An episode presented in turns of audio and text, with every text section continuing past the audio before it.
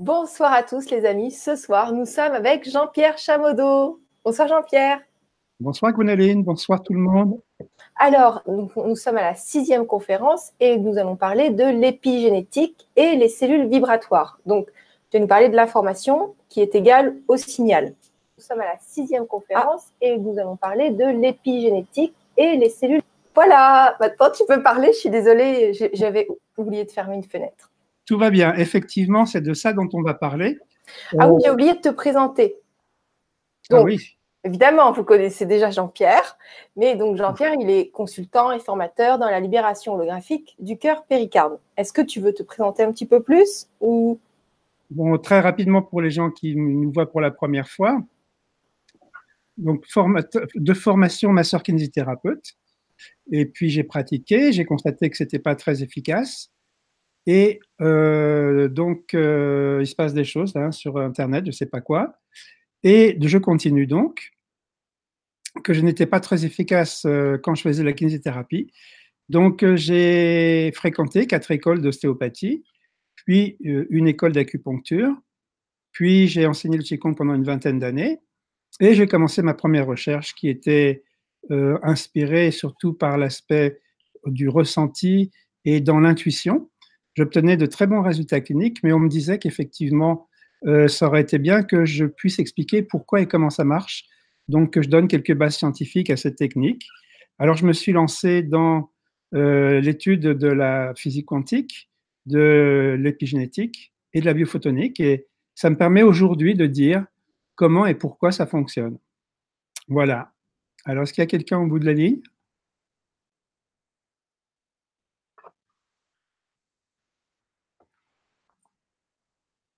Alors moi, j'ai sur mon écran, j'ai un grand noir avec les invités ne sont pas encore là. Voilà, donc je ne sais pas si tu es là.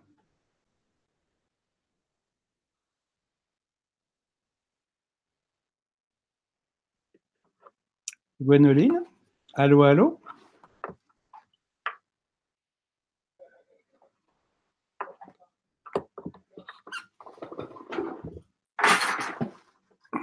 On dirait qu'il y a un petit souci de connexion.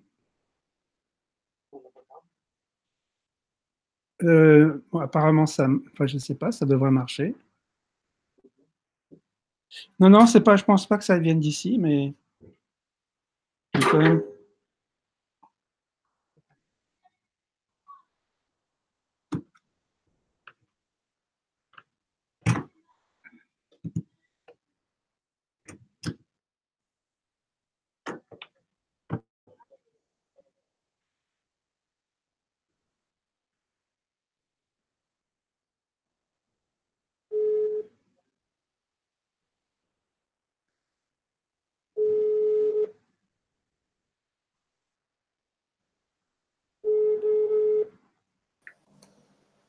Excuse-moi, tout a coupé d'un coup. Laissons qu'on y arrive. Voilà.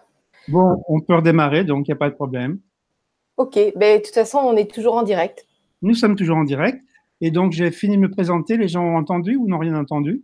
Ah oui, ils ont entendu. Il n'y a que moi qui n'étais pas, pas là, mais je te connais très bien. Tout va bien. Alors, tout va bien. On peut continuer. donc, voilà. Voilà. Donc, alors, dis-moi.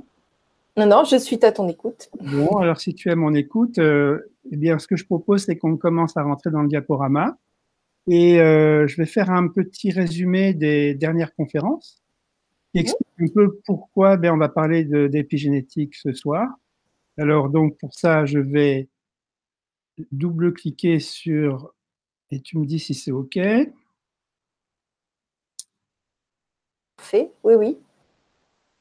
C'est très bien. Et là, ça te convient comme image, c'est bien? C'est parfait, on voit bien. Le problème, c'est comment je fais pour défiler. Voilà. Donc, on était parti à la première conférence de, avec l'idée d'en finir avec nos problèmes. Et puis, quand on voulait définir de plus près les problèmes, eh bien, j'avais donné une liste de mots qui correspondaient à ces problèmes les douleurs, les tensions, les pathologies, le mal-être, isolement, manque, dépendance. Et donc, euh, on s'était posé la question, oui, mais ça vient d'où ces problèmes? Et donc, on a vu dans cette conférence numéro 1 que ça venait principalement du stress et que le stress euh, était à l'origine de sécrétion d'hormones de stress dans le sang qui arrivaient à nos cellules. Et donc, ces hormones de stress avaient un impact sur nos cellules qui était extrêmement important. Donc, euh, deux impacts très importants, c'est que les cellules se ferment comme des huîtres et que quand elles se ferment, elles se déconnectent du champ de conscience. Et deuxième chose très importante, c'est que les cellules diminuent de volume. Et quand on a des milliers de cellules qui diminuent de volume, ça donne des tissus qui se rétractent, ça donne des contraintes anatomiques qui sont anormales et qui vont être à l'origine de toutes les pathologies d'origine anatomique. Par contre, quand la cellule se ferme, elle se déconnecte du champ de conscience, elle ne reçoit plus l'information du champ de conscience qui est le mode d'emploi pour fonctionner correctement. Du coup, les cellules dysfonctionnent et ça donne toutes les pathologies d'origine physiologique. Et donc, quand on a compris ça, à la fin de la première conférence, on était intéressé pour avoir une solution. Et donc, euh, quelle était la solution? Dans cette conférence numéro 2, eh bien, donc, j'expliquais pourquoi les stratégies qui étaient choisies par la médecine officielle euh, ne correspondaient pas à, ce que j'avais découvert dans mes recherches. Et donc, euh, ces stratégies de la médecine habituelle, c'était d'abord de faire un diagnostic pour nommer un petit peu l'ennemi, qui était la pathologie, et puis euh, ensuite de faire la guerre contre cet ennemi, contre la pathologie, de lutter contre les pathologies avec des armes chimiques. Et donc, euh, j'expliquais dans cette conférence numéro 2 pourquoi ce n'était plus valable comme orientation, comme euh, stratégie. Et ni la stratégie, ni les outils ne me semblaient valables. Et donc, j'ai opté pour autre chose qui consistait donc à œuvrer pour le bien-être des cellules, tout simplement à cause de cette euh, euh, expérience qu'on avait vue dans la première conférence, qui montrait que les cellules se fermaient avec les, hormones de stress. Si conclusion, donc, euh, on va œuvrer pour le bien-être cellulaire. Et donc, qu'est-ce que c'est que le bien-être cellulaire? C'est donc quand les cellules sont ouvertes et quand elles sont suffisamment grandes pour pouvoir avoir des tissus suffisamment longs et pouvoir être connecté au champ de conscience et donc recevoir l'information. Et donc, euh, ça nous amenait donc, euh, je, passe sur les détails parce que c'est une conférence qui était assez longue. Donc, dans la troisième conférence, euh, on se demandait, bon, OK, on a choisi d'œuvrer pour le bien-être cellulaire, mais comment on s'y prend pour œuvrer pour le bien-être cellulaire? Et donc, dans cette troisième conférence, on a vu aussi que les stratégies classiques n'étaient pas valables puisque ces stratégies classiques euh, consistait à agir directement sur la matière. Et là, j'ai démontré dans cette conférence numéro 3, avec des bases scientifiques, bien entendu, que eh ce n'est pas en œuvrant sur la matière, en, agissant sur la matière, qu'on va avoir un impact sur la matière, mais c'est bien en œuvrant sur le champ de conscience pour avoir un impact sur la matière. D'où donc euh, conclusion, puisque c'est comme ça, comment on va s'y prendre pour euh, faire ouvrir les cellules et les reconnecter au champ de conscience, autrement dit, comment on va s'y prendre pour restaurer la complétude qui va entraîner le bien-être et la santé. Donc effectivement, on, va agir sur quoi? Ben, Sur le comportement des cellules pour qu'elles s'ouvrent et qu'elles augmentent leur volume. Mais on va agir aussi à quel niveau? Ben, On va agir sur le champ morphogénétique, c'est-à-dire sur le champ de conscience, et non pas sur la cellule directement. Et maintenant qu'on est arrivé à cette conclusion, mais il reste la dernière question. On agit avec quel outil pour, euh, sur le champ morphogénétique pour pouvoir changer le comportement des cellules? Et donc, pour répondre à ces questions, évidemment, on avait vu dans une autre conférence qu'il était indispensable de s'intéresser de plus près à la cellule pour savoir comment elle fonctionnait. Et donc, euh, on s'est rendu compte que, eh bien, dans la conférence numéro 3, que pour comprendre comment fonctionne une cellule, il fallait, on ne pouvait pas se contenter de biologie cellulaire. Il était nécessaire d'aller un peu plus loin parce que la biologie cellulaire, à l'époque, ne voyait la cellule qu'à travers la chimie. Et donc, on s'est rendu compte que pour comprendre une cellule, il fallait aller plus loin et faire la physique quantique. Et donc, quand on fait de, de la biologie cellulaire plus de la physique quantique, ça donne l'épigénétique. Alors, évidemment, ça fait que les deux dernières conférences ont été sur la physique quantique. Parce que si on veut comprendre une cellule, il faut comprendre la physique quantique. On a consacré deux conférences à ça. Et on a vu dans la première conférence que euh, les expériences de la double fente, notamment, amenaient des bizarreries et des interprétations qui étaient un petit peu contradictoires les unes par rapport aux autres entre euh, physiciens. Et dans la dernière conférence, la physique quantique, on avait vu que, eh bien, il y a une expérience qui avait mis un peu tout le monde d'accord, qui était l'expérience de Alain Aspect, qui démontrait deux choses, eh bien, que c'était vraiment la conscience qui était créatrice, et l'autre chose, c'est que la conscience, elle est indivisible, elle est une. C'est ce qu'on appelle le principe d'intrication quantique, et qui voulait dire que nous sommes tous un. Et donc, j'avais particulièrement insisté sur la révolution dans la manière de penser, de concevoir la réalité, puisque, évidemment, avant la physique quantique, nous pensions que nous étions des corps de matière, séparés des autres corps de matière, ce qui amenait une logique de compétition, de guerre et de mort. Et si effectivement notre, notre, notre identité, c'est que nous sommes la conscience universelle, la conscience une, indivisible, si tous ces corps qui sont sur la planète sont habités par la même conscience, eh bien, ça change tout parce que ça veut dire que les autres sont moi. Et que si les autres sont moi, eh bien, je suis obligatoirement dans une logique de respect et d'amour. Voilà. Donc, ça change complètement les donnes du problème. C'est pour ça que la physique quantique, vraiment, à mon avis, est quelque chose qui, qui va faire basculer peut-être l'humanité dans quelque chose d'un peu plus souriant.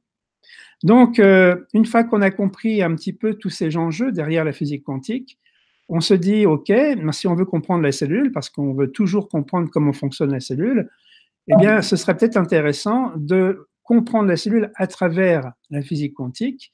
Et je me suis, j'ai fait j'ai cherché, et j'ai trouvé un biologiste cellulaire qui avait intégré la physique quantique et qui s'appelle Bruce Lipton. Et quand vous faites euh, de la biologie cellulaire plus de la physique quantique, ça s'appelle l'épigénétique.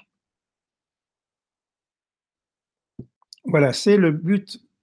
mon but, c'est de vous parler d'épigénétique ce soir pour vous expliquer justement comment fonctionne la cellule et comment et pourquoi la seule possibilité d'agir sur le champ morphogénétique pour modifier le, champ, le comportement de la cellule, c'est l'information. Et donc là, je vais vous donner ce soir les bases scientifiques de ce choix que j'ai fait dans les stratégies qui consistent à me servir de l'information pour agir sur le champ de conscience et avoir un impact sur le corps physique. Alors,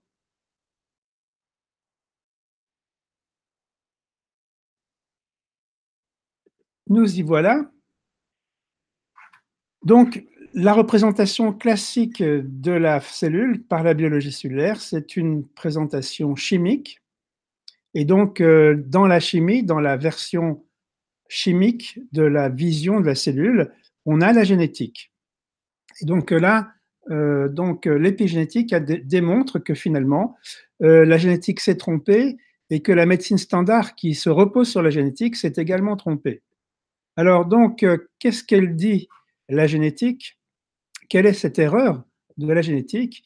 Eh bien, rappelons-le sur le plan historique, Francis Crick et James Watson ont découvert l'ADN.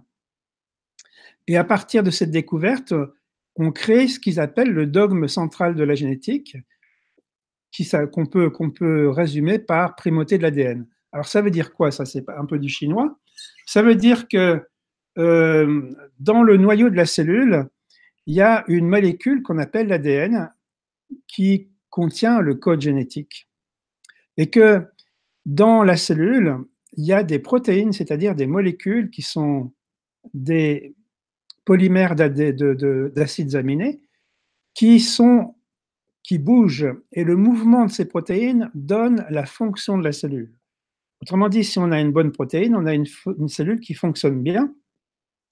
Mais qu'est-ce qui construit la protéine? Eh bien, c'est une autre protéine qui s'appelle l'ARN qui va dans le noyau pour copier le plan de construction de la protéine sur l'ADN. Donc l'ADN, c'est le code génétique qui est dans le noyau. Ce code génétique a le plan de construction de la fameuse protéine qui va servir pour la cellule. Et donc c'est l'ARN qui vient faire une photocopie sur l'ADN, qui amène cette photocopie dans la cellule, dans le ribosome, pour construire cette protéine. Et cette protéine, si elle est bonne, donc on va avoir une bonne fonction, donc on va avoir le bien-être et la santé. Autrement dit, si l'ADN est correct, on va avoir un bon ARN, et si l'ARN est correct, on va avoir une bonne protéine. ce qui a fait dire donc à la génétique que c'est l'ADN qui contrôlait la protéine et qui contrôlait donc la santé et le bien-être. Et donc la médecine s'est reposée là-dessus, la médecine matérialiste, qu'on appelle aussi médecine allopathique, et se repose sur cette même erreur et pense la médecine donc pense que le corps humain n'est qu'une machine biochimique contrôlée par les gènes et que tout ça, ça marche avec de la chimie. Alors donc ça c'est le dogme de la génétique qui est remise en question justement par l'épigénétique. Et si ce n'est pas l'ADN qui contrôle le fonctionnement de la cellule, la question qui vient, c'est qu'est-ce qui contrôle le fonctionnement de la cellule? C'est là qu'intervient donc euh, la physique quantique et l'épigénétique. Donc, euh, je rappelle Tesla qui nous disait si vous trouvez les secrets de l'univers, si vous voulez trouver les secrets de l'univers, le secret du comment fonctionnent les cellules, pensez en termes de fréquence d'énergie de vibration. Et si vous pensez en termes de fréquence d'énergie de vibration, vous êtes forcément dans la physique quantique. Et donc, euh, c'est vrai que cette physique quantique euh, est une véritable révolution sur la manière de penser, sur la manière de voir la réalité, et qu'elle entraîne effectivement la biologie dans ce changement de paradigme. Et donc, euh, voilà, donc on va passer de l'ancien paradigme en biologie cellulaire qui est la cellule chimique et qui a donné la génétique et la médecine matérialiste allopathique à une nouvelle vision de la cellule qui est la cellule vibratoire, donc l'épigénétique, la médecine qui va donner toutes les médecines énergétiques et informationnelles. Donc voilà, c'est un peu la base scientifique du pourquoi l'avenir de la médecine est au niveau de l'énergie et de l'information. Alors, pourquoi est-ce que c'est vraiment l'information qui est importante pour agir sur le comportement des cellules, eh bien, Bruce Lipton va nous démontrer tout ça. Il a démonté le mécanisme et il a toutes les preuves. Il commence par la chose qui est une chose qui est essentielle, c'est que la clé de notre santé, c'est la cellule. C'est aussi simple que cela. Si une cellule fonctionne bien, nous sommes dans le bien-être et la santé. Et si une cellule fonctionne mal, nous sommes dans le mal-être et la maladie. Alors c'est bien beau tout ça, mais il y a aussi d'autres choses que nous dit l'épigénétique et qui a été prouvé, c'est que nos cellules sont parfaites.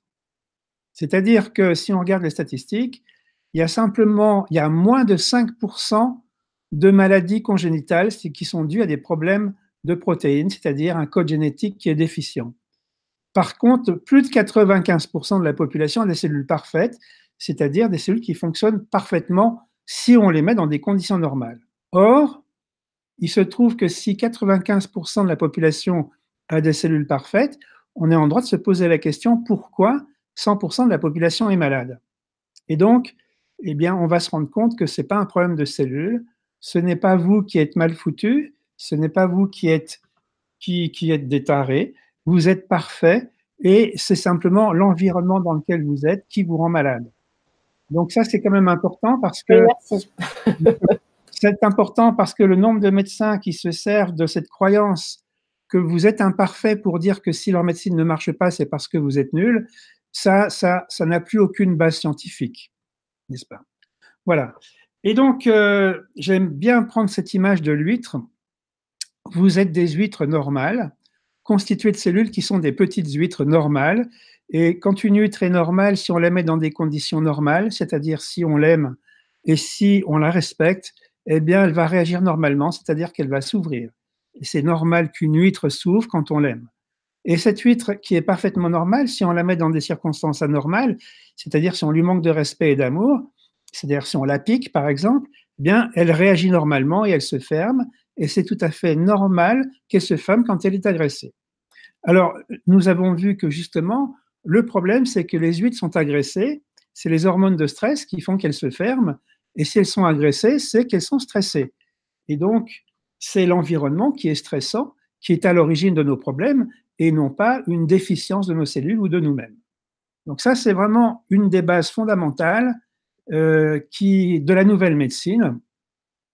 Et donc, la, la troisième chose que nous apprend l'épigénétique, c'est que la seule chose qui a vraiment un impact sur le fonctionnement de la cellule, c'est l'information, c'est-à-dire le signal. Et donc, d'où vient cette information? Ben, Il vient d'une part de l'environnement extérieur, Quand elle est mauvaise, l'information, ça s'appelle le stress. Et elle vient également de l'environnement intérieur, c'est-à-dire de l'esprit, c'est-à-dire en fait de ce que nous avons stocké comme information dans notre subconscient. Évidemment, si nous avons stocké des informations négatives, eh bien, ça va être à l'origine de problèmes, puisque ça va en permanence donner des informations négatives et donc avoir un impact négatif sur nos cellules.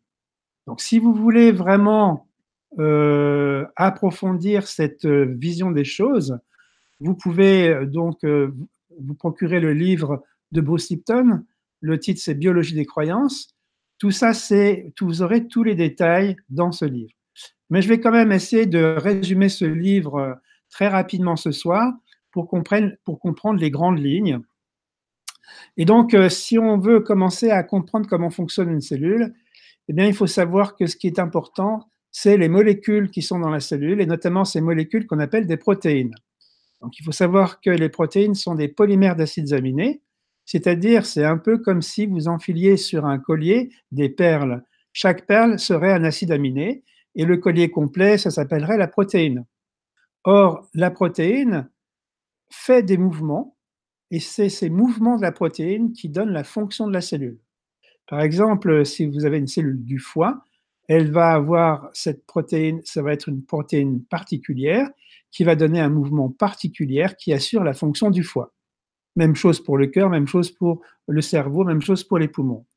Alors donc, à partir du moment où on a compris que c'est la protéine qui donne la fonction cellulaire, si on veut être en bonne santé il faut et dans le bien-être, il faut une bonne fonction cellulaire. Conclusion, il faut une bonne protéine. Alors, on peut se poser la question, Qu'est-ce qui contrôle la protéine? Est-ce que quelque chose peut faire changer la protéine? Alors, d'après la génétique, c'est l'ADN qui contrôle la, protéine, puisque c'est l'ADN qui va donner le plan de construction de la protéine. Et d'après l'épigénétique, c'est le signal, c'est-à-dire c'est l'information. Alors, vous voyez qu'il y a un désaccord profond entre la génétique et l'épigénétique. Et donc, il est important que on puisse savoir quelle est la vérité, parce que cette réponse de la, de la génétique vous vous rappelez que c'est ce qu'on appelle le dogme central de la génétique. Le dogme, c'est tout sauf scientifique. C'est juste quelque chose, une hypothèse qui n'a pas été vérifiée. Par contre, quand l'épigénétique dit c'est le signal, c'est qu'elle a fait des expériences et qu'on a les preuves. Alors maintenant, eh bien, on va décomposer comment ça se fait que ce soit vraiment le signal qui contrôle vraiment le mouvement de la protéine, donc la cellule, la santé et le bien-être. Donc le signal contrôle la protéine, il faut concevoir la protéine comme une molécule qui donne un mouvement, qui va donner une fonction particulière, exactement comme par exemple la voiture, sa fonction, c'est de nous déplacer d'un endroit vers un autre endroit. Donc si on a une bonne voiture, on va avoir une bonne fonction, on va pouvoir se déplacer facilement d'un endroit à l'autre. Et si euh, le foie a des protéines du foie qui correspondent au foie qui sont correctes, eh bien on va avoir une fonction du foie qui va être correcte. Seulement, le problème de la voiture, c'est que euh, ça, pour l'instant, c'est ce que dit la génétique, mais l'épigénétique dit une autre chose, c'est que si on veut faire démarrer la voiture, il faut la clé de contact. Et la clé de contact, c'est le signal, c'est-à-dire c'est l'information qui va déclencher le démarrage de la protéine ou de la voiture et qui va faire fonctionner la voiture. Autrement dit, si nous avons une belle voiture et que nous n'avons pas la clé de contact, la voiture, elle ne marche pas. Voilà en quoi déjà la génétique s'est trompée. Et l'épigénétique dit, bah, faut en plus la clé de contact. Et si on a la bonne clé de contact, on va pouvoir faire démarrer la voiture. Autrement dit, si on a la bonne clé de contact plus une voiture qui est bien construite, on va avoir une bonne fonction cellulaire, donc ce sera la santé et ce sera le bien-être. Alors, donc, euh, Bruce Lipton en profite pour glisser au passage que le bon signal, la bonne clé de contact, ce ne sont pas les molécules chimiques, mais les ondes électromagnétiques, et on verra ça dans une autre conférence. Alors maintenant, comment ça fonctionne, ce signal? Cette clé de contact, c'est quoi? Ça vient d'où exactement? Eh bien, on va regarder ça de plus près. Pour comprendre un peu mieux comment ça fonctionne, il faut savoir que dans une cellule, elle est délimitée par une membrane cellulaire et que à l'intérieur de la membrane cellulaire, il y a ce qu'on appelle le cytoplasme et qu'à l'intérieur de cette cellule, il y a un noyau. Bien. Eh bien, euh, il faut savoir que, euh, contrairement à ce que disaient les biologistes euh, les anciens biologistes, ils disaient que finalement, le cerveau de la cellule, c'était le noyau dans lequel se trouvait l'ADN. Eh bien, la biologie, la nouvelle biologie cellulaire, l'épigénétique, dit non, pas du tout. Le cerveau n'est pas dans le noyau, le cerveau, c'est dans la membrane cellulaire. Pourquoi? Bien parce que quand on étudie de plus près la membrane cellulaire, on voit que à l'extérieur de la membrane cellulaire, il y a des protéines récepteurs, vous savez, ces molécules qui ont comme fonction de recevoir des signaux, de recevoir des informations. En plein milieu de la membrane cellulaire, vous avez des protéines processeurs, c'est-à-dire le cerveau de la cellule, qui va dire en fonction de tel signal que je reçois, je vais réagir de telle manière.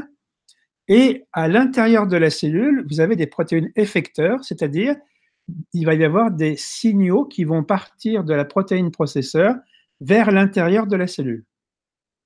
Et donc, finalement, euh, ça va donner ce qu'on appelle la perception.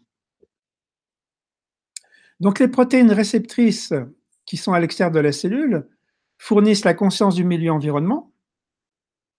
Donc, elles captent ce qui se passe dans l'environnement. Le complexe récepteur-processeur-effecteur c'est l'unité de la perception. Et puis, donc, les protéines effectrices convertissent la connaissance en sensation physique. Et voilà, ça donne un signal qui va à l'intérieur de la cellule. Et c'est ce signal qui est à l'intérieur de la cellule qui va se, s'accoupler avec la protéine et qui va faire démarrer la protéine et faire fonctionner cette protéine. Alors, donc, pour résumer, il y a un signal qui vient de l'environnement, qui vient de l'extérieur de la cellule, il est capté par la protéine réceptrice, qui est une antenne, rien de plus. Et cette information est traitée par la protéine processeur qui est dans la membrane cellulaire.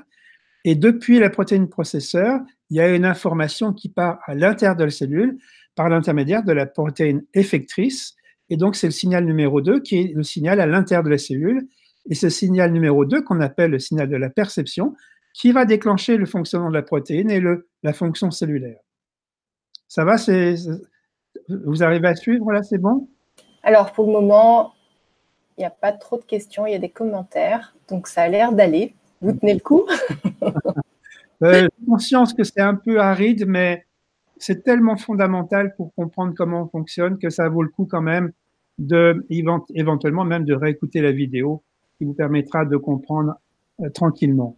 Oui, et puis tu, peux nous donner euh, des exemples aussi de, personnes que tu as en consultation, qu'est-ce qu'ils ont vécu, qu'est-ce qu'ils ont ressenti, comment ça s'est passé après pour eux? Ça peut illustrer. Alors, euh, si vous voulez, alors donc, je suis en train de vous expliquer ce soir en fait que c'est l'information qui prime, si vous voulez. Hein. eh bien, euh, par exemple, quand je reçois quelqu'un en consultation, et c'est tous les jours que ça m'arrive, je trouve, par, je tombe par exemple sur une épaule complètement bloquée, c'est-à-dire euh, les gens ne peuvent plus monter le bras, ou une hanche complètement bloquée, les gens ne peuvent plus tourner la hanche. Et ça, ça m'arrive vraiment tous les jours. Et donc, euh, si on, est dans le paradigme matérialiste, si on pense que le corps n'est qu'une mécanique, on va dire là, il y a un problème d'épaule puisque l'épaule est bloquée, ou bien là, il y a un problème de hanche parce que la hanche est bloquée. Et donc, on va, avoir tendance à devenir spécialiste de l'épaule ou de la hanche et à, s'acharner sur la hanche. Alors, effectivement, j'ai fait ça quand j'étais physiothérapeute, kinésithérapeute. J'ai fait ça quand j'étais ostéopathe et, je voyais que ça n'avait aucun résultat en termes d'efficacité. Et après tout, je suis, ce qui m'intéresse, moi, c'est l'efficacité pour soulager les gens et pour les aider à résoudre leurs problèmes. Et donc, euh, si on a cette conception matérialiste, vous voyez qu'on est vraiment très limité.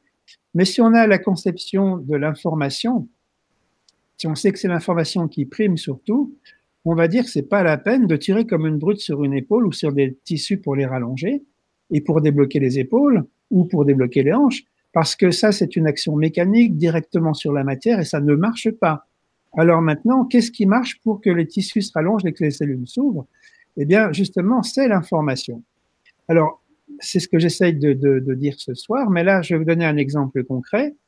Euh, si je comprends que c'est l'information qui fonctionne, quand je vois par exemple une hanche gauche qui est complètement bloquée, eh bien, je sais que ça n'a rien à voir avec la hanche, et que je ne vais pas être spécialiste de la hanche, mais par contre, puisque le corps est un hologramme, je sais que ce blocage de hanche exprime tous les blocages qui sont dans le corps, c'est-à-dire en fait tous les lieux du corps où se sont stockées des informations négatives. Alors, par exemple, chez une personne, euh, je vais, par exemple, demander s'il y a un organe à traiter en priorité. Et donc, euh, quand ça me répond, par exemple, le sein droit, eh bien, je teste la hanche avant, je vois qu'elle est bloquée. Je vais m'occuper du sein droit, c'est-à-dire à retirer les mémoires négatives du sein droit. Et d'un seul coup, je vois que la hanche est complètement débloquée, alors que je n'ai pas touché à la hanche. Voilà un exemple concret qui montre que effectivement, il n'y a aucune relation mécanique entre le sein droit et la hanche gauche, mais qu'il y a une relation informationnelle. il suffit de retirer les informations négatives pour que ça débloque complètement la hanche. Voilà. Et ça, c'est vraiment spectaculaire. Voilà un exemple euh, qui illustre le fait que si on veut être en place, eh bien, on est obligé de passer par l'information. D'accord. Mais tu vois, avant que tu commences à donner un exemple, il y a des personnes qui ont dit parfaitement parfait, jusque-là ça va, sinon oui, c'est très clair. Bon, alors on continue tranquillement? Oui, d'accord. Et puis je vous réserve d'autres exemples si ça vous intéresse. Je crois que je les trouve entre-temps.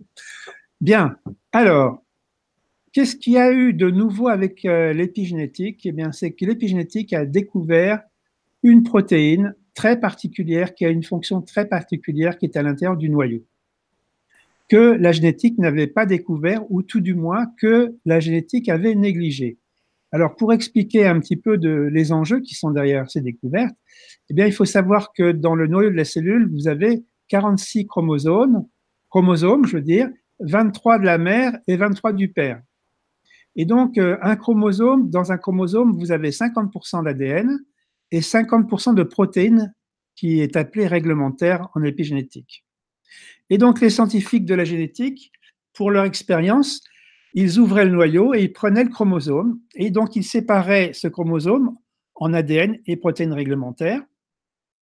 Et qu'est-ce qu'ils faisaient? Ben, Ils gardaient l'ADN pour faire l'expérience. Et qu'est-ce qu'ils faisaient de la protéine réglementaire? Ben, Ils la jetaient, tout simplement. Alors évidemment, si on ne prend que la moitié du matériel qui est dans le noyau pour comprendre la cellule, ça veut dire qu'on a compris que 50% de la cellule. Or, euh, maintenant, je vais expliquer quelle est l'importance de la protéine réglementaire parce que euh, se contentait de jeter la protéine réglementaire alors que ça a un rôle capital dans le fonctionnement de la cellule. Alors effectivement, euh, si on veut avoir une vision globale, ben, il faut tenir compte de tout. Alors, si vous voulez, euh, peut-être que je vais revenir parce que j'ai besoin d'illustrer ça par des gestes et ça va vous aider à comprendre. J'essaye de faire venir le petite flèche verte, mais j'ai du mal. Alors, si ça voulait bien venir, ce serait super. Ah, la voilà.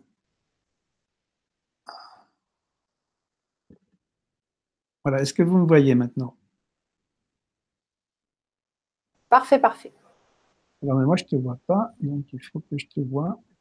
Oui, je sais, tu me caches derrière tes documents. Ah. On va me faire de scène de ménage maintenant quand même. j'ai beau. Euh, voilà, oui, je ne sais pas ce qui se passe. Pourquoi est-ce que tu es caché? Oui, il faut que je clique sur annule. Voilà, j'y suis. OK. Donc, je voulais simplement vérifier que j'ai un feedback sur mon image, que je m'assure que tout le monde voit ce que je vais faire. Donc, est-ce que les gens ont une image qui est agrandie de moi, par exemple? Oui. Voilà. Donc, vous voyez, voilà ma manche et mon bras. Mon avant-bras. Un peu plus haut le bras. Ouais, mon avant-bras, ça, c'est le gène sur lequel est marqué le code génétique, c'est l'ADN si vous préférez. Mais ce qu'on, ça, c'est ce que pensait la, la, génétique.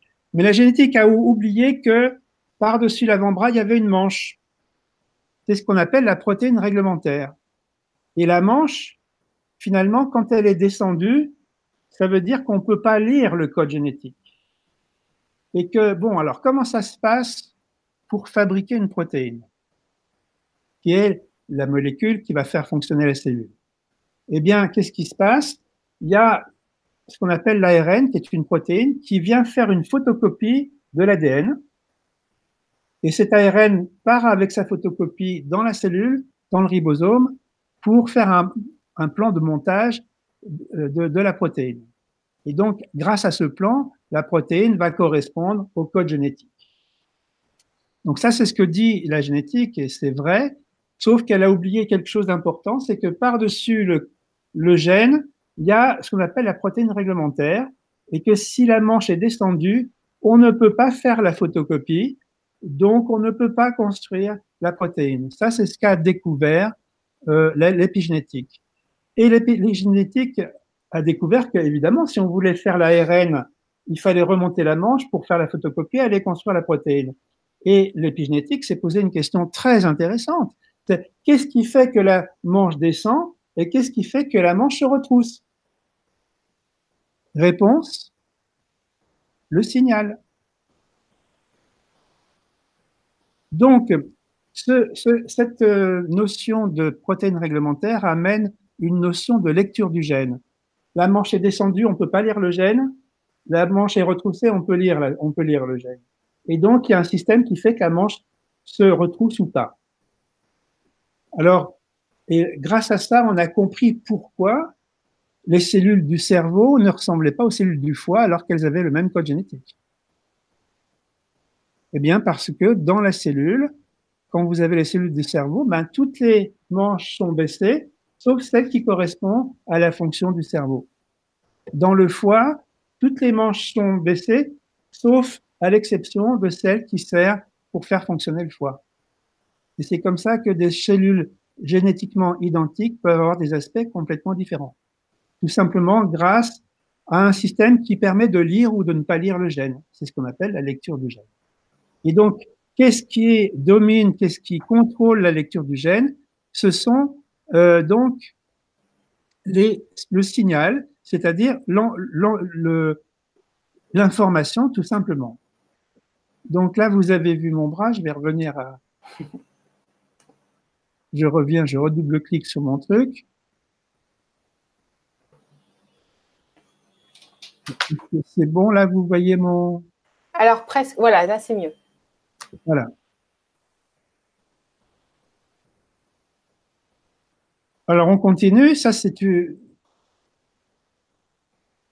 donc on est, c'est donc en fait le signal vient de l'environnement, il passe par la membrane cellulaire, il rentre à l'intérieur de la cellule, puis il rentre à l'intérieur du noyau et il va se mettre sur la protéine réglementaire pour faire retrousser la manche ou pour la faire rebaisser. Voilà un petit peu comment ça se passe. Et donc, on peut dire en cela que le signal contrôle la lecture du gène. Donc, on a vu que le signal contrôlait le, fonctionnement de la protéine, c'est-à-dire de la voiture, c'était la clé de contact, mais aussi qu'il contrôlait la lecture du gène, c'est-à-dire qu'il contrôlait la photocopie du plan de montage de la protéine.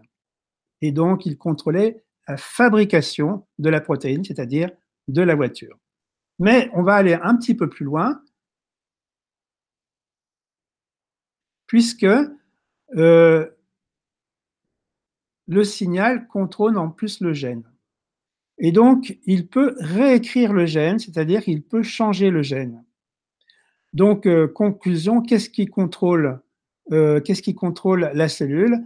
Eh bien, c'est le signal parce qu'il contrôle le fonctionnement de la protéine, il contrôle la construction de la protéine et il contrôle et il peut changer le plan de construction de la protéine. C'est pour vous dire à quel point c'est bien le signal qui contrôle euh, le fonctionnement de la cellule et non pas l'ADN.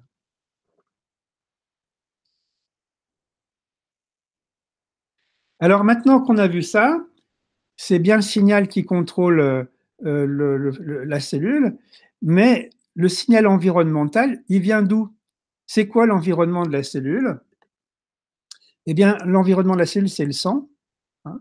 et donc, le sang, lui, contrôle évidemment le signal.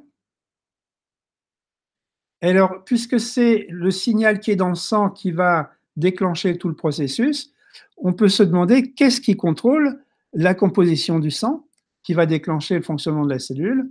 Eh bien, c'est là que ça devient vraiment très intéressant parce qu'on découvre que c'est la conscience, l'esprit ou le monde intérieur qui va contrôler la composition du sang. Alors Léonard Lascaux dit que euh, nous savons que la partie de la conscience humaine que nous appelons monde intérieur ou esprit, bien qu'invisible et réel, ça, ça a été démontré. Dans ce monde intérieur, nous trouvons effectivement des informations positives avec la source qui, qui sont la source de notre force, mais aussi on trouve des informations négatives qui sont à l'origine de toutes nos maladies. Et donc, euh, voilà encore l'importance des informations qui est soulignée, sauf que là, on introduit la notion d'esprit. Alors, qu'est-ce qui se passe?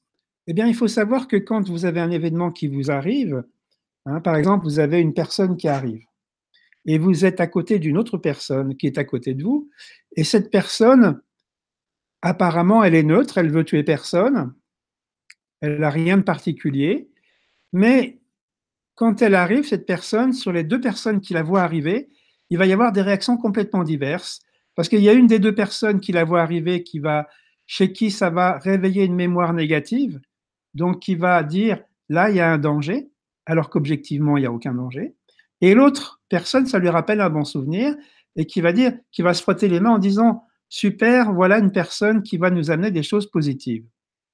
Or, dans les deux cas, il s'agit bien de la même personne qui arrive. Simplement, euh, la perception est différente d'une personne à l'autre. Alors, évidemment, cette interprétation, elle dépend de quoi? Elle dépend de nos mémoires.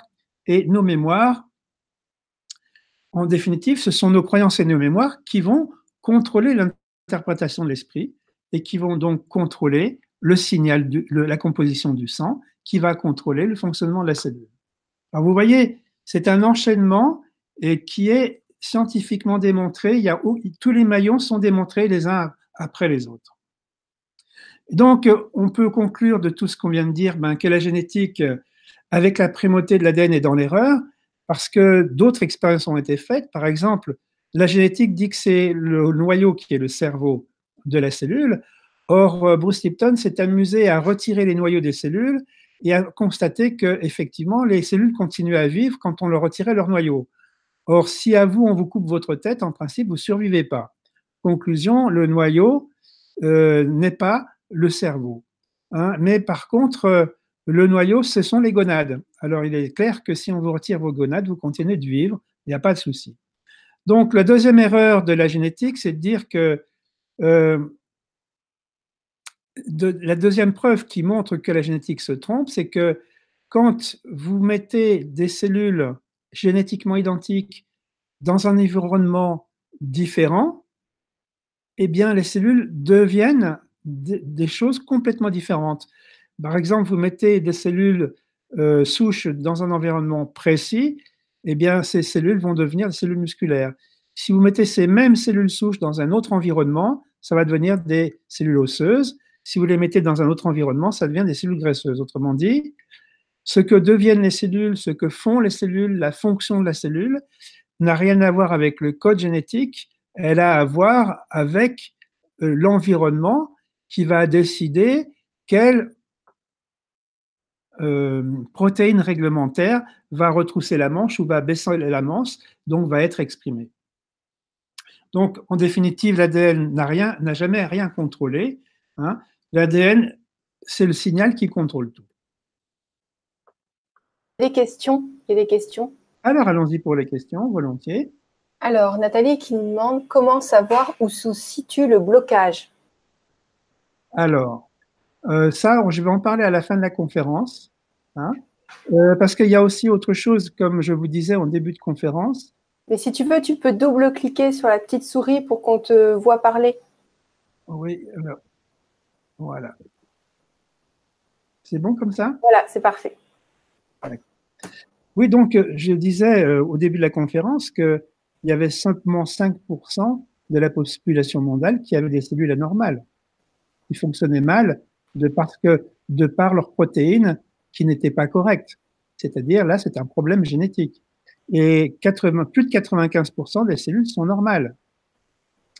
Donc peut-être qu'elle voulait parler d'un autre blocage alors, de nos blocages. Euh. Simplement, déjà, je réponds à cette question en disant si le problème Le problème vient, dans la plupart des cas, d'un problème de signal et non pas d'un problème de protéines, c'est-à-dire d'ADN et génétique. Mhm. Donc, alors après, donc ça va nous amener toute une réflexion sur le signal. Et ça, je vais en parler beaucoup plus tard. D'accord. Je, vais traiter le, je vais traiter cette question. Ok. Bon, mais déjà, on sait déjà que c'est au niveau du signal que ça se passe. Et donc, si c'est 95% des cas sont des, des problèmes de signaux, donc ça sert à quoi de faire autre chose que de s'occuper du signal? Et eh oui. Et voilà. Et voilà pourquoi je, dans ma méthode, je propose de m'occuper de l'information parce que c'est ça des bases scientifiques et statistiquement parlant, on rencontre pratiquement que ça comme problème. Hmm. Voilà. Donc, nous avons Dominique qui dit la source de l'info dans le, dans le sang, est-ce que c'est l'eau? Alors, dans, alors j'expliquerai je, dans une autre conférence en quoi l'interprétation, quand vous dites, quand vous voyez une, une personne qui arrive qui est neutre et que ça fait remonter une mémoire négative en disant oui, ça me rappelle un mauvais souvenir, donc c'est dangereux à partir du moment où je pense c'est dangereux, à cause de cette mémoire, j'interprète cet événement neutre. Et quand je dis c'est dangereux, je déclenche la sécrétion d'hormones de stress dans le sang. Et donc, c'est la présence d'hormones de stress dans le sang qui va arriver aux cellules et qui va faire que les cellules vont se fermer, diminuer de volume et provoquer tous les problèmes. Je ne sais pas si j'ai répondu à la question. Oui, tout à fait. D'accord. Il y a C. M qui dit donc les cellules s'adaptent à l'environnement. Alors, les cellules, euh, elles s'adaptent à l'environnement dans la mesure où elles se protègent quand elles se sentent menacées et elles s'ouvrent quand elles ne sont pas menacées. Alors, le problème, c'est que c'est plus compliqué que ça, puisque je viens d'expliquer que même si on était dans un monde d'amour et que l'environnement ne soit plus stressant, ce qui n'est pas encore le cas, mais imaginons que ce soit le cas, eh bien, ces mémoires négatives vont quand il va y avoir un événement neutre et pas dangereux, nous faire croire que c'est dangereux et nous allons quand même sécréter des hormones de stress, même si objectivement, à l'extérieur, c'est parfait. Oui, c'est par rapport à l'expérience que la, personne aura vécue avant. C'est ça, c'est-à-dire par rapport aux mémoires négatives qui sont stockées dans le subconscient. Hmm. Je le rappelle, les mémoires négatives sont des informations. Mais tu peux donner un exemple pour illustrer? Exemple, je suis une femme, j'ai 8 ans, je me fais violer par un homme. Ça c'est un exemple concret. Conclusion, tout le reste de ma vie, dès qu'un homme m'approche, même s'il a aucune intention de me violer, je vais dire, oh là là, attention, ça me rappelle un mauvais souvenir, danger. Je vais sécréter des hormones de stress et je vais recevoir cet homme comme un ennemi. Et donc, ça va me foutre ma vie en l'air sur le plan du couple et ça va entretenir la sécrétion d'hormones de stress et toutes les maladies chez moi. Et on va voir en plus que c'est à partir de ces systèmes de croyances que je vais créer un environnement extérieur matériel sous forme d'un corps malade, mais sous forme aussi d'hommes qui vont venir pour m'agresser. Mmh. Voilà, c'est un exemple. C'est moi qui crée ça. Et donc, euh, dans la technique que je propose, évidemment, à chaque fois que j'ouvre une cellule, eh bien, je libère la mémoire négative. Et donc, effectivement, on nettoie toutes les mémoires au fur et à mesure à chaque séance. Voilà. Super.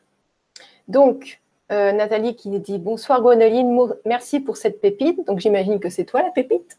Ah, merci. ça va être toi, franchement. Alors, il y a Aurélie qui nous dit la source de l'info est donc émotionnelle. Elle peut, dans la plupart des cas, oui, mais ça peut être d'autres sources d'information. Mhm. Donc l'information, on a deux problèmes. On a le problème des bonnes informations qui n'arrivent pas, justement parce que les cellules se sont fermées. Donc si on ouvre les cellules, on va pouvoir recevoir les bonnes informations. Hein? On a le problème des informations négatives qui nous rendent malades. Eh bien là, il va falloir qu'on s'en débarrasse. Donc c'est pour ça que la technique que je propose va aller dans ces deux sens-là. Hmm. Nous reconnecter au champ de conscience pour avoir les bonnes informations et nous débarrasser des informations négatives. Ok, donc ça c'est bien clair. Donc il y a Nathalie qui dit pour le groupe O, c'est la même chose Pour le groupe O sanguin, tu veux dire? Ah ben oui, mais de toute façon, quand je parle d'hormones de stress, quel que soit le groupe sanguin, ben les, les cellules se ferment. Donc, euh, ça n'a rien à voir avec le groupe sanguin. D'accord. Donc, euh, JCM, les mémoires négatives sont ancrées dans les cellules du cerveau ou dans l'âme? Alors, il faut savoir que ces mémoires négatives sont dans les cellules. On appelle ça des mémoires cellulaires. Donc, quand j'interviens, par exemple, et que j'ouvre les cellules, eh bien, les mémoires négatives, les informations négatives sortent des cellules, mais restent bloquées dans les corps subtils. Donc, je dois faire une deuxième manœuvre pour retirer ces mémoires négatives des corps subtils. Alors, mais on dit aussi que les mémoires négatives sont stockées dans l'esprit, c'est-à-dire le champ, et notamment le champ subconscient. Donc, vous avez un esprit qui correspond à l'avant du cerveau, qui est l'esprit conscient, et ça, c'est un champ. Et vous avez l'esprit le, subconscient, qui est à l'arrière du cerveau, et qui, où il y a toutes les mémoires du subconscient. Hein? Et donc, les mémoires sont dans les champs et dans les cellules. Voilà, donc il y a la mémoire génétique des cellules et il y a la mémoire de l'âme ou de l'esprit. Non, il y a les mémoires qui sont des informations qui sont dans les cellules, mm-hmm. qui peuvent influencer sur le code génétique, mm. mais qui peuvent aussi être stockées sur le, sur le code génétique, mais elles ne sont pas forcément à un niveau génétique. Elles peuvent être simplement dans les cellules. Vous oui. les cellules, paf, elles sortent. D'accord. Voilà. Ok. Donc il y a quelque chose dans les champs, il y a une mémoire dans les champs, dans l'esprit, et il y a une mémoire dans le corps. Dans le corps et dans les cellules, tout à fait. Voilà. Ok. Et donc, euh, quand les, mémoires sortent des cellules, elles restent dans les champs. Et c'est pour ça qu'il faut les sortir des champs en plus. Hmm, d'accord. ok. Si on veut vraiment être efficace au niveau des mémoires, il faut les sortir des cellules et il faut les sortir des champs. Ok. C'est ce que je propose avec la méthode. Donc Nathalie a dit c'est bon, j'ai compris. Eh bien, super, alors me réjouis. On peut passer à la suite? Bien sûr. On continue? Hum? Bien. Alors. Donc double clic. Je double clic. Et sur la fenêtre de droite. Souviens. Et là, en principe, ça devrait être bon maintenant. Voilà. Voilà, donc euh, on sait bien maintenant que ce ne sont pas les gènes, mais que ce sont bien les informations. Alors, si on voulait résumer par, un, par, une synthèse de ce que je viens de dire depuis le début, en fait, le signal numéro un, c'est celui qu'on a stocké dans notre, dans notre esprit subconscient. Hein? Donc, c'est les, croyances et les mémoires. Hein? Donc, euh, il faut savoir que notre conditionnement nous met dans la tête des mémoires qui sont négatives et qui nous maintiennent dans un fonctionnement négatif, etc. Donc, c'est ces croyances et ces mémoires, c'est le signal numéro un. Et donc, quand il y a un événement extérieur qui arrive, eh bien, on va interpréter, ça va faire monter ces mémoires, donc le signal numéro un, et du coup, nous allons interpréter cet événement comme étant dangereux. Et comme nous pensons c'est dangereux, nous envoyons un signal numéro 2, le S2. Ce signal numéro 2, et le signal de l'interprétation de l'esprit, on sait bien que cette interprétation est vraie ou fausse. Soit il y a effectivement danger, cet objectif, soit c'est simplement à cause de nos mémoires et objectivement, il n'y a aucun danger.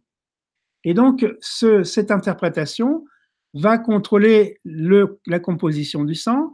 Si je pense c'est dangereux, je vais sécréter des hormones de stress. Si ça me rappelle des souvenirs de mon premier amour, je vais sécréter d'autres types d'hormones qui correspondent au bien-être.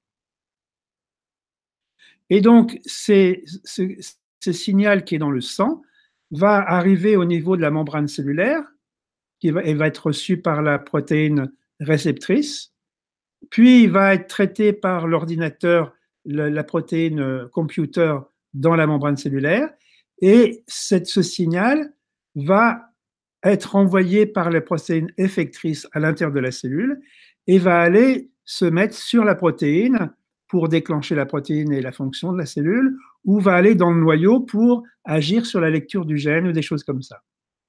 Et donc, ça va donc agir sur la, cellule, c'est-à-dire sur le, fonctionnement de la protéine, mais également sur la lecture des gènes, mais également sur réécrire le gène éventuellement.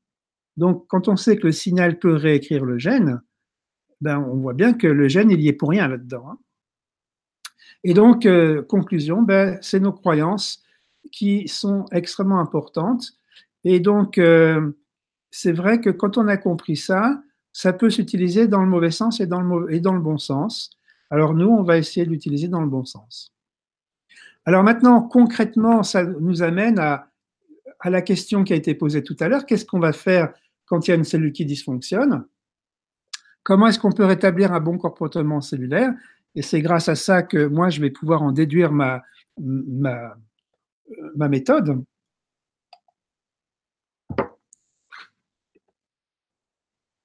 Bah déjà, je vais commencer à renoncer à agir sur le corps. Je vais donc, ça c'est une stratégie. Je vais renoncer aux outils de la mécanique et de la chimie organique. Donc, je vais renoncer à ce que propose la médecine. Par contre, je vais m'intéresser à ce que propose l'épigénétique. Et elle dit, cette épigénétique, que quand il y a une, cellule qui ne fonctionne pas, il y a deux possibilités. Soit c'est la protéine qui ne va pas, soit c'est le signal qui ne va pas. Et donc, on avait vu que la protéine qui n'allait pas, c'était moins de 5%. Et donc, euh, si cette protéine ne, va pas, on va voir qu'il y a deux types de problèmes de protéines. Et comme c'est très très rare, bon, on va l'utiliser, mais très rarement. Par contre, plus de 95% des cas, c'est le signal. Alors, si soit le signal est mauvais, soit il est manquant. Donc, s'il est manquant, on va, on l'amener. S'il est mauvais, on va le changer.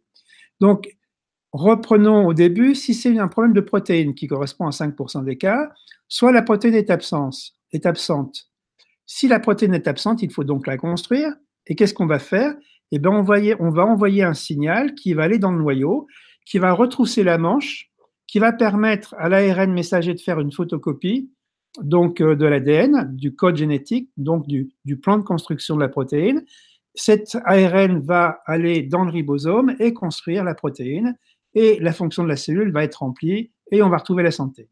Maintenant, si c'est une mauvaise protéine, ça veut dire qu'il faut changer le plan de la voiture, et donc on va envoyer un signal qui va réécrire le gène, et après, on va envoyer un signal qui va faire remonter la manche pour qu'on puisse faire la photocopie et construire la protéine. Ça va? Alors maintenant, ça c'était pour le cas improbable où il y avait un problème de protéine, mais en fait, très souvent, dans plus de 95% des cas, c'est un problème de signal. Alors soit le signal n'existe pas, ben, il suffit de l'apporter, ou dans un deuxième cas, le signal est mauvais, donc il faut supprimer le mauvais signal. Alors maintenant, quand il y a un mauvais signal, il y a trois causes possibles quand il y a un mauvais signal. Soit c'est l'alimentation qui est mauvaise, soit c'est l'environnement extérieur qui est traumatisant, que ce soit sur le plan physique ou émotionnel. Donc, euh, vous n'êtes pas obligé de supporter euh, des gens qui vous agressent. Vous pouvez vous éloigner. Et le troisième environnement, le troisième euh, cause, eh ben, c'est l'environnement intérieur, c'est-à-dire le système de croyance. Évidemment, donc qu'est-ce qu'on va faire dans ces cas-là? On va essayer d'influencer le signal. Ça va être important et extrêmement important d'éviter toutes les mauvaises alimentations et d'apporter une bonne alimentation. Et ça, c'est tout un art, notamment celui des compléments alimentaires. Deuxièmement, ça va être extrêmement important de veiller à ce que notre environnement extérieur soit correct, c'est-à-dire on n'est pas obligé de supporter des situations insupportables.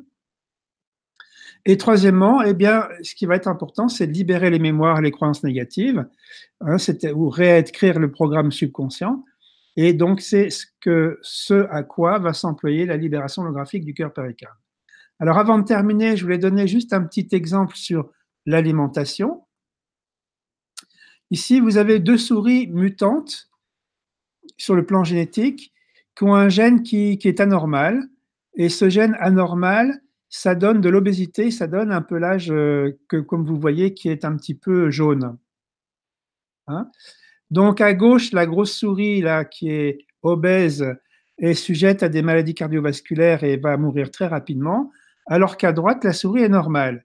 Eh bien, vous voyez, ces deux souris ont le même code génétique, c'est-à-dire ont le même gène anormal.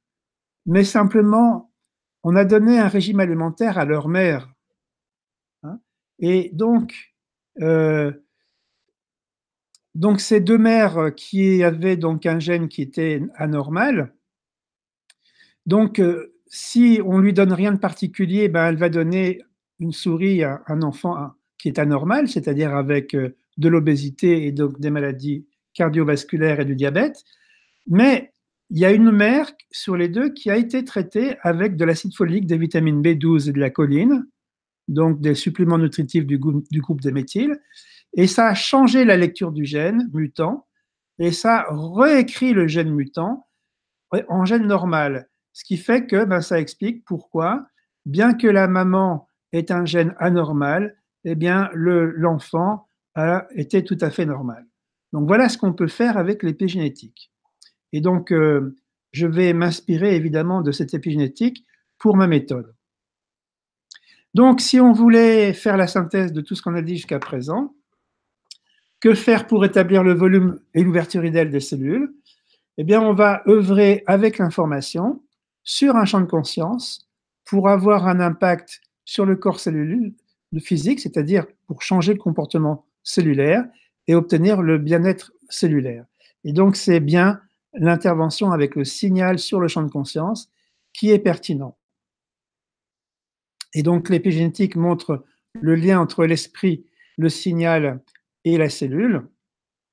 Et donc, nous allons parler de l'esprit, c'est-à-dire de la conscience, pendant plusieurs conférences parce que ça mérite approfondissement. Donc voilà, simplement, pour ce soir, on sait, on en est là. Eh bien, dans les prochaines conférences, on va se dire, OK, d'accord, mais on va œuvrer avec un signal, mais comment on va œuvrer avec un signal Et qu'est-ce que c'est que le bon signal, en fait? Et tout ça pour, comme je le disais, libérer les mémoires et les croyances négatives, et tout ça pour apporter les informations positives manquantes. Alors maintenant, la question, est-ce que ça va être un signal chimique, c'est-à-dire une molécule? Est-ce que ça va être un signal électromagnétique? Eh bien, on va voir ça dans les conférences à venir. Et donc, dans la prochaine, les prochaines conférences, on va répondre à toutes ces questions qui se posent pour pouvoir vraiment trouver une solution efficace. Donc, avec quelle information on va œuvrer? Pourquoi est-ce que je renonce à la réaction chimique? Pourquoi est-ce que je renonce à la molécule chimique en tant que signal? Puisque, évidemment, les chimistes ont dit, puisque c'est pas la réaction qui marche, mais vraiment le signal, eh bien, nos molécules sont d'excellents signaux. Eh bien non, ce n'est pas les molécules chimiques qui sont les bons signaux, mais ce sont les ondes électromagnétiques. Et là, je vais vous donner toutes les preuves scientifiques. Alors après, quand on sait que c'est l'onde électromagnétique qui est vraiment efficace, on va se dire, ouais d'accord, mais qu'est-ce que c'est qu'une onde électromagnétique et qu'est-ce que les scientifiques ont déjà découvert comme action possible sur les cellules avec les ondes électromagnétiques? Et donc, à la prochaine conférence, on va explorer un petit peu ces thérapies qui utilisent des machines et notamment la thérapie par résonance et les thérapies dites quantiques. Je dis bien dites quantiques parce que euh, le mot quantique est, une, est un peu un abus de langage pour ces thérapies. Ça ne veut pas dire que ces thérapies sont mauvaises, ça veut dire qu'elles ne sont pas quantiques, mais qu'elles sont très très utiles. Mhm. Voilà. Tu sais que j'ai des questions. Eh ben, ça tombe bien parce que j'ai terminé avec mon, mon avec donc ce, cette conférence et donc on va pouvoir passer tout le reste de notre temps pour répondre à toutes les questions qui se posent avec grand plaisir. Voilà, super. Alors. Voilà. Donc. J'ai été court hein, ce soir. Oh oui, bravo Jean-Pierre. Parce que les autres conférences peuvent être parfois un petit peu longues, surtout au début. Oui, oui, j'ai pu comprendre. Mais on en apprend toujours à chaque fois et c'est ça l'important. Oui. Donc, tu vois, par exemple, il y a JCM qui dit Cette conférence répond à beaucoup de questions que je me pose depuis tant d'années. Superbe. Et donc, il y a Cathy qui dit Il faut donc bien connaître l'histoire de notre enfance si on a eu des traumatismes à cette période de notre vie. Des fois, on ne sait pas du tout. Alors, pour rassurer cette personne, quand euh, j'ouvre des cellules et que je libère des mémoires, euh, parfois il y a une conscientisation, mais parfois pas. Et euh, il n'est pas nécessaire de conscientiser, de savoir de quoi il s'agit pour que ça fonctionne et que les gens soient débarrassés de leur mémoire. D'autant plus que quand on parle de mémoire, ça pose beaucoup de questions. Et notamment, est-ce que euh, les mémoires individuelles existent? C'est une des questions que je me pose. Et puis, euh, les mémoires, est-ce que sont vraiment individuelles ou est-ce qu'il y a des mémoires familiales ou des mémoires collectives Hein? Donc, euh, autant de questions qu'on peut se poser si on a envie de traiter efficacement les mémoires. D'accord. Alors, il y a JCM qui dit gratitude à vous deux. J'espère que nous aurons accès à cette méthode. Eh bien, bien volontiers. Ben, vous savez que pour y avoir accès, c'est très simple. Euh, vous pouvez euh, accéder à mon site, chamodo.org. Vous pouvez prendre des rendez-vous en consultation et vous pouvez aussi vous former euh, pour devenir des praticiens. Et ce qui serait une manière pour vous de tester que vous êtes vraiment une conscience, que votre conscience est vraiment créatrice. Voilà, votre véritable identité. Hmm. Et, ben, à la fin de la conférence, tu, nous dis, tu pourras nous parler de où se trouvent tes stages. Euh, je euh, réponds encore à quelques questions. D'accord, très bien J'ai dit je réponds là Oui. Mais non, c'est pas moi qui réponds, moi je les pose. Alors, Dominique nous dit aucune gêne à comprendre et beaucoup de plaisir à entendre. Merci, merci à vous deux et bonne continuation à tous. Oh, c'est joli. C'était pas une question. Merci. Et donc, euh, bravo Jean-Pierre, mais plutôt que cache, mais plutôt que cache les scientifiques qui déjà été découverts, il y a des civilisations de cela. Donc, j'ai pas bien compris la construction de la phrase. Non plus, puis je ne peux pas la lire en plus, donc euh, je ne vois pas de quoi il s'agit. Donc, peut-être la reformuler, qu'on puisse, euh, que je puisse la poser. Naomi, êtes-vous déjà tombé sur des êtres, des étoiles qui s'ignorent? Qui sont venus pour aider la Terre. Merci. Comment vous définissez un être des étoiles? Et Parce que si on parle en tant que corps, je peux dire non. Mais si on parle en tant que conscience, je peux dire oui, parce qu'il y a beaucoup de conscience de ces êtres des étoiles qui habitent des corps humains aujourd'hui. En cela, je peux dire oui. Hmm. C'est oui et non.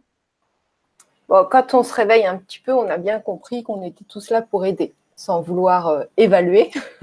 oui, tout à fait. Mais donc, ensuite, ça pose le problème de nos origines. Et euh, si on se place d'un point de vue corporel, ça n'a rien à voir avec le fait de se placer d'un point de vue de la conscience. Or, dans le nouveau paradigme, on parle de conscience. Nous sommes la conscience, nous ne sommes pas le corps. Alors, du point de vue de la conscience, c'est-à-dire de ces nouveaux paradigmes scientifiques, euh, effectivement, il y a plein d'êtres humains sur cette planète qui sont euh, avec des âmes qui viennent d'autres planètes, c'est clair. Mm. Non, mais je pense qu'elle parle, voilà, elle parle de la vague des volontaires, mais en fait, il n'y a que la personne qui peut le découvrir. On a tous oublié plein de choses, mais il n'y a que la personne normalement qui peut découvrir ça. Ah oui. Sens. Tu parles d'une mémoire, de, retrouver la mémoire et la conscience. Voilà. D'accord, très bien. Alors, euh, il y a Sylph qui dit Est-ce que vous faites des soins à distance? Évidemment, parce que, comme je l'expliquais la dernière fois, j'utilise le quatrième principe de la physique quantique qu'on appelle l'intrication, qui dit que ben, l'espace n'existe pas, le temps n'existe pas, ce qui veut dire qu'effectivement, on peut faire des soins à distance et qu'on a d'excellents résultats. Donc, si vous allez sur mon site, vous pouvez prendre un rendez-vous. Je donne des consultations en physique à Paris, en Suisse et en Vendée, et je donne des consultations à distance où que vous soyez dans le monde. Et il suffit d'aller sur mon site et de vous inscrire. Vous pouvez prendre un rendez-vous, il n'y a aucun problème. Donc, de toute façon, toutes les coordonnées sont sous la vidéo, comme d'habitude. Voilà. Il y a Didier qui nous dit est-ce que ça peut aider les gens électrosensibles? Alors, euh, j'explique dans ma méthode que je ne m'intéresse pas volontairement aux pathologies. C'est-à-dire, est-ce que ça marche pour le cancer? Est-ce que ça marche pour les électrosensibles Est-ce que ça marche pour euh, la sclérose en plaques? Je m'en fous parce que je ne lutte pas contre les pathologies. J'œuvre pour le bien-être des cellules. Et c'est justement parce que j'œuvre pour le bien-être des cellules que j'ai des résultats largement supérieurs à ceux qui luttent contre. Voilà. Donc, euh, je réponds, euh, on n'a pas le droit de dire il n'y a aucun espoir à quelqu'un parce que effectivement, quand on œuvre pour le bien-être des cellules et qu'on les rebranche sur le champ quantique, c'est-à-dire sur l'âme, sur Dieu si vous préférez, eh bien, on les rebranche sur les forces de guérison. Et à partir du moment où on les a rebranchés sur les forces de guérison, ben, il se passe des choses et très, assez souvent des guérisons qui semblent miraculeuses. Mais en fait, j'ai jamais guéri qui que ce soit. J'ai simplement reconnecté les gens au champ de conscience.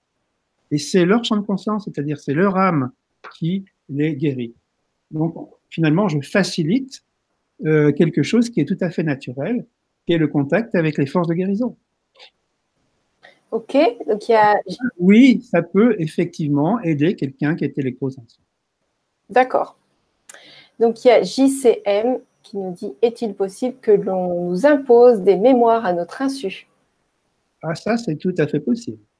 Mais c'est même déjà effectif. Oh. Il suffit que vous regardiez bien la télévision régulièrement et vous allez stocker des quantités de mémoire négatives et notamment une qui est vraiment extrêmement négative, c'est de croire que l'être humain est un salaud alors que l'être humain est amour. Mais si vous regardez le 20h le soir, vous serez convaincu que l'être humain est un ennemi potentiel alors que c'est un ami potentiel. Oui, euh, les humains, les êtres sont des êtres fondamentalement bons. Après, ils ont des vécus qui, les fait agir d'une manière incohérente face à une situation.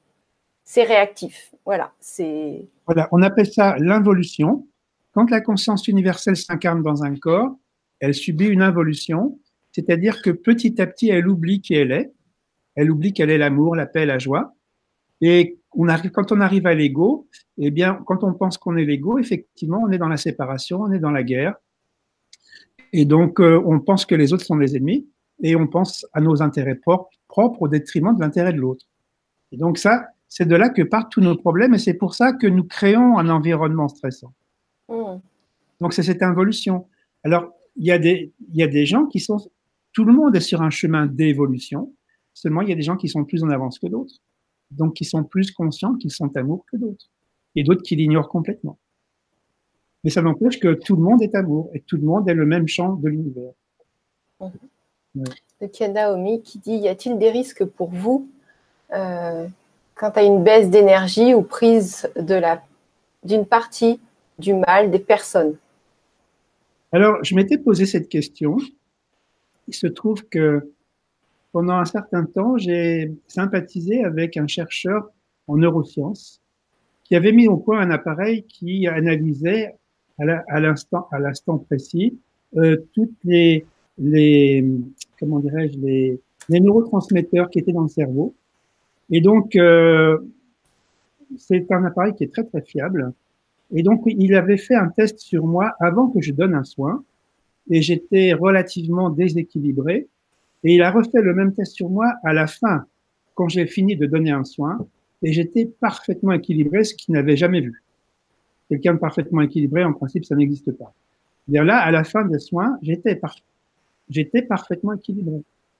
Autrement dit, je, je, réponds à votre question en disant non, non, quand vous pratiquez la LHCP, euh, à la fin du soin, vous êtes bien mieux qu'au début du soin. Super. Bon, ben voilà, on a répondu aux questions.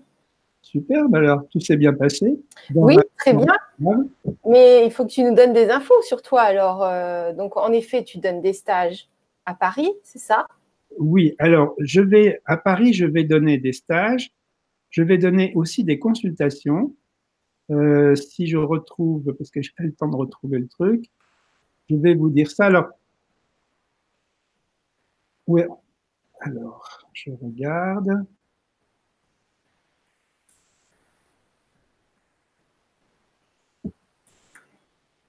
Alors, je, vais reprendre un petit peu, je vais rappuyer sur le bouton vert si j'y arrive, parce que comme ça, vous, aurez les, vous aurez les images en même temps.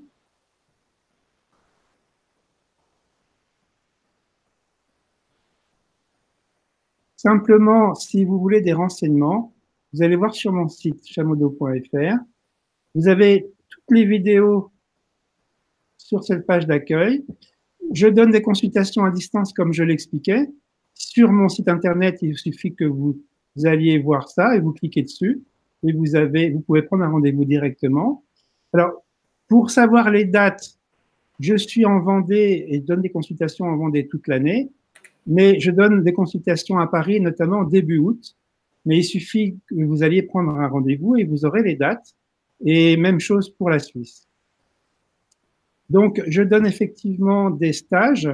Sachez que la technique de libération holographique du cœur péricarde, vous pouvez la prendre en six stages de trois jours. Si vous étiez uniquement des corps physiques avec des cerveaux de matière. Il faudrait plus de 40 ans pour arriver là où j'en suis. Mais étant donné que vous êtes une conscience, il suffit que je réveille quelques mémoires et 18 jours, ça suffit. Et donc, euh, il va y avoir des stages en Vendée et à Paris, comme vous le voyez là. Donc, à Paris, ce sera, c'était au mois de mai. Et il va y avoir au mois, au mois de juin, c'est déjà passé. Ah ben, non, j'ai pas les bonnes dates, je suis désolé. Ah ben c'est pas grave, on ira voir sur ton site. Oui, vous allez voir sur mon site et vous aurez tout ça de toute manière. J'ai oublié une petite question. Oui. Et euh, donc il y a aussi Katia qui dit euh, donc euh, qui a beaucoup d'humour. Hein. tu peux cliquer si tu veux, double-cliquer pour qu'on puisse communiquer de nouveau avec toi. Et donc il y a Katia qui nous dit Jean-Pierre, s'il est mieux après la consultation, c'est lui qui va nous payer. Lol. oui, d'accord, pourquoi pas. Donc voilà, il y avait une question de. Je vais, dire quand même une chose par rapport à ça, pour rebondir un petit peu là-dessus. En fait, je suis payé en argent, c'est clair, mais quand à la fin de la séance, euh, toutes les cellules sont ouvertes et que ça a libéré toutes les âmes cellulaires et que les gens rayonnent, et c'est-à-dire que j'ai libéré tout l'amour de la personne et que la personne rayonne comme un soleil, tout l'amour qu'elle est, je suis dans un bain d'amour et je peux vous dire que rien qu'en ça, je suis payé. Mmh, merci beaucoup. Super agréable. Donc il y a juste Sage qui dit Avez-vous entendu parler de l'hétéromagnétique Si oui, qu'en direz-vous par rapport à l'électromagnétique? Non, là, désolé, pas répondre. Je ne connais pas l'hétéromagnétique. D'accord. Bon ben voilà, c'était juste pour oublier personne. Donc euh, Juste une dernière question et on, se dit, euh, on se souhaite une bonne soirée. Nathalie dit, utilisez-vous des protections? Alors, si j'utilise la protection, c'est que je lutte contre. Si je lutte contre avec mon, avec euh, l'effet, euh, ah, je perds mes mots, avec mon pouvoir créateur, je vais nourrir ce que je ne veux pas. Je ne lutte pas contre les pathologies, je ne lutte pas contre l'ombre, je ne lutte pas contre le négatif, j'œuvre pour le positif. Et à force de vrai pour le positif, on a le, la fréquence vibratoire qui monte. Et quand, quand le négatif vibre bas, si je vibre bas, je vais rentrer en résonance avec le négatif qui vibre bas. Mais par contre, si je monte en fréquence, je peux plus rentrer en résonance avec le négatif. Et je pense que c'est beaucoup mieux de ne pas penser au négatif parce que quand on y pense, on le nourrit c'est beaucoup mieux de penser à ce qu'on souhaite, parce que du coup, on nourrit ce qu'on souhaite et on ne nourrit pas ce qu'on ne souhaite pas. Et on le laisse maigrir et ça finit par disparaître. Tout à fait. Excellent l'image.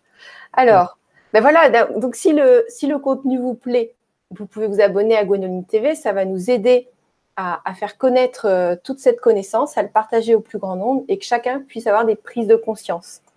Voilà, donc euh, on vous souhaite une très bonne soirée. Merci beaucoup Jean-Pierre. Oui, merci beaucoup à toi Gwenoline, tu es toujours aussi radieuse. Merci beaucoup à vous toutes et tous parce que c'est un vrai plaisir de pouvoir vous transmettre ces, ces, ces, nouveautés que j'ai, ces connaissances que j'ai acquises et les partager avec vous. Mmh. Donc, bravo à tous de vous instruire et puis de, de, faire vos propres prises de conscience et peut-être de les partager avec d'autres. On vous embrasse. Ouais, N'oublions pas que c'est l'ignorance qui est la cause de tous nos problèmes. Et euh, si nous pouvions nous transmettre la connaissance comme ça, euh, ça pourrait être bien pour le collectif, pour tout le monde. Mm, tout à fait. On vous embrasse bien fort. Euh, surtout, buvez beaucoup d'eau, prenez du potassium avec la chaleur pour pas être fatigué. C'est hyper important. Et voilà, on vous dit à bientôt. Merci, belle soirée.